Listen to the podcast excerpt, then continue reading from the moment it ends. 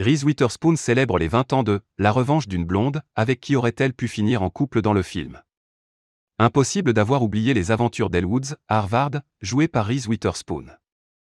Alors que La revanche d'une blonde a aujourd'hui 20 ans, découvrez la fin alternative étonnante du film culte. Déjà 20 ans que le film La revanche d'une blonde est sorti.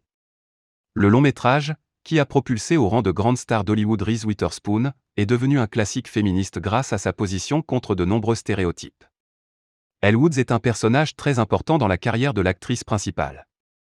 Reese Witherspoon n'a pas manqué de célébrer cet anniversaire sur Instagram en dévoilant de nombreuses photos du tournage. Oh mon Dieu, les gars, la revanche d'une blonde est sortie il y a 20 ans. Que le temps passe vite quand vous êtes occupé à utiliser du jargon légal dans votre vie de tous les jours. A-t-elle plaisanté en légende? Souvenez-vous.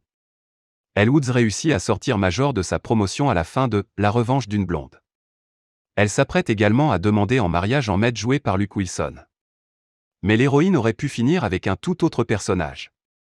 Jessica Coffiel, qui joue Margot, a récemment révélé qu'une autre fin avait été imaginée pour le film culte des années 2000. Le happy ending incluait une possible romance entre Elle Woods et Vivian, jouée par Selma Blair. Le premier dénouement intégrait elle et Vivian sur des transats, buvant des margaritas et se tenant la main, a révélé l'actrice au New York Times. On insinuait qu'elle était soit meilleure amie, soit qu'elle vivait une idylle romantique. La revanche d'une blonde, bientôt le 3 Les scénaristes avaient également imaginé un numéro musical dans la salle d'audience, et alors qu'elle sort du tribunal, le juge, le jury et tout le monde se mettent à chanter et danser. A dévoilé Jessica Coffiel. Ces différentes idées seront peut-être de nouveau mises en avant dans le prochain film de la saga, La revanche d'une blonde. Le troisième long métrage devrait normalement sortir le 18 mai 2022.